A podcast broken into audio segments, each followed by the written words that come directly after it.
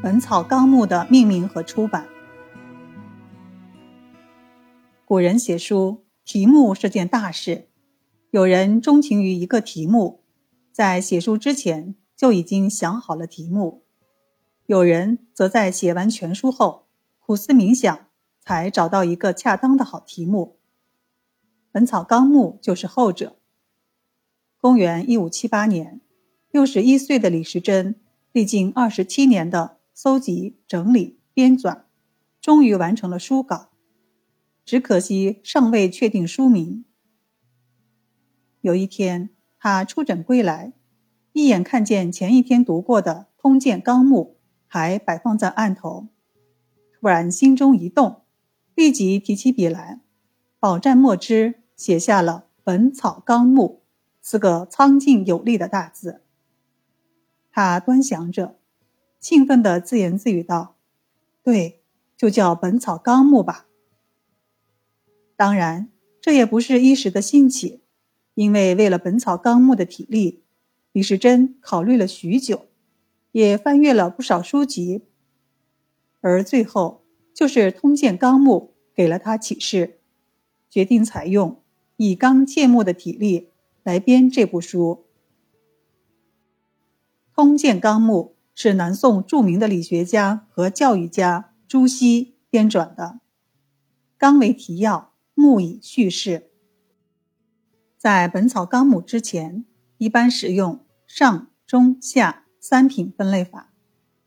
《本草纲目》的分类法是划时代的，它一改传统三品分类法，完全按自然属性分类。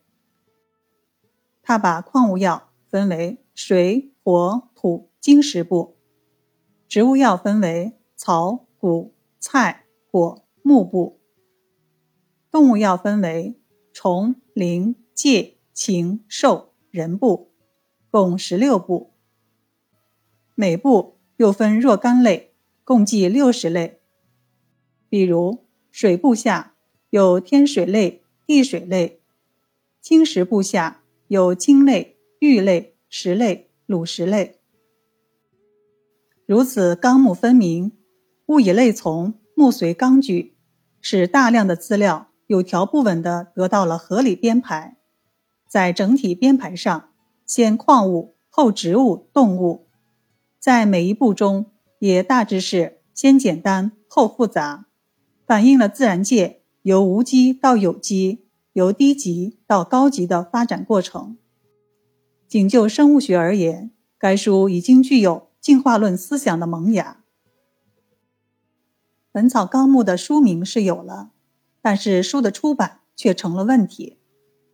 为了解决书的出版问题，年老的李时珍从武昌跑到当时的出版业中心南京，希望通过私商来解决。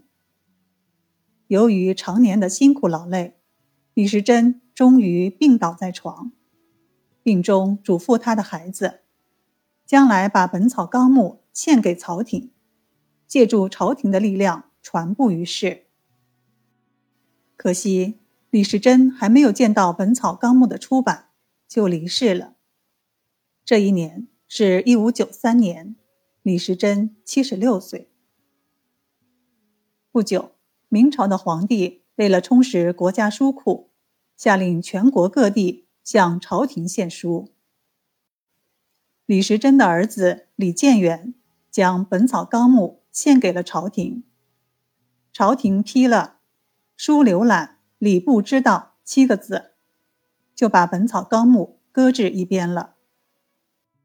后来还是在南京的私人刻书家胡成龙的刻印下，在李时珍死后的第三年，也就是一五九六年，《本草纲目》才得以出版，世称精灵版，传世极少，弥足珍贵。七年后。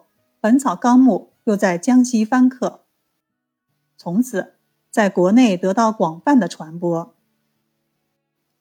自此以后，这部不朽的著作屡经翻刻，版本达到六十多种，对后世医学产生了广泛而深刻的影响。